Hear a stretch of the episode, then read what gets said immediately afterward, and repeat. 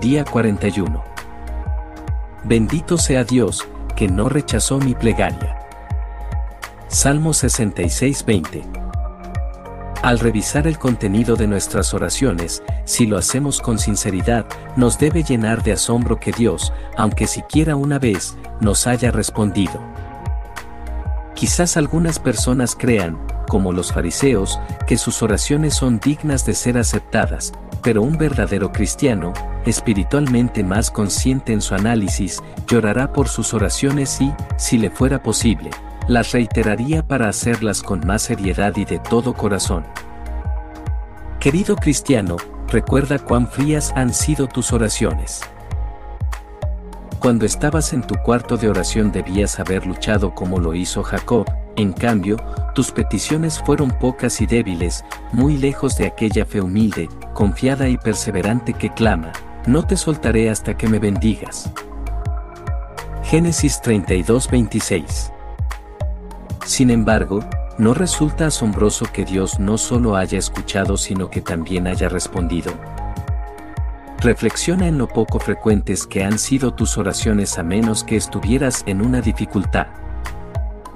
En tales ocasiones, a menudo acudes al propiciatorio de Dios, Éxodo 25:17, pero una vez que te ha librado, ¿qué sucede con tu súplica continua y sincera? Pero, aunque has cesado de orar como antes, Dios no ha cesado de bendecirte. Cuando has descuidado su propiciatorio, Él no lo ha abandonado porque las brillantes luces de su gloria sequina siempre han permanecido visibles entre las alas de los querubines. Cuán maravilloso es que el Señor hasta considere nuestros espasmos intermitentes y molestos de oración que proferimos cuando estamos en necesidad.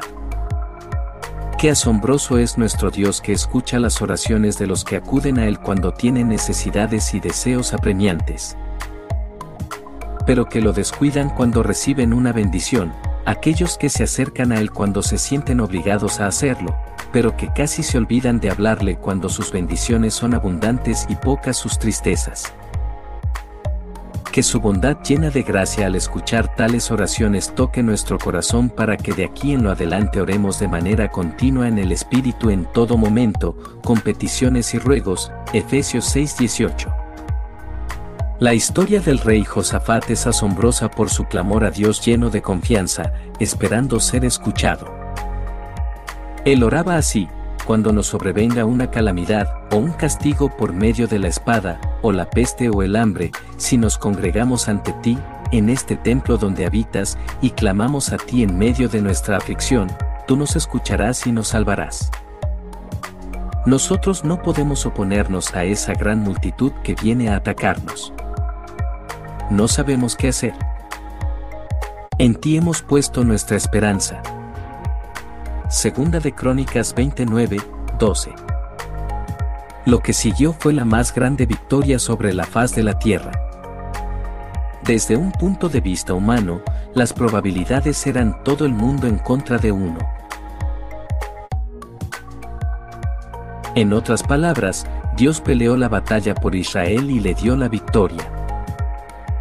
Esta es la confianza que tenemos al acercarnos a Dios, que si pedimos conforme a su voluntad, Él nos oye.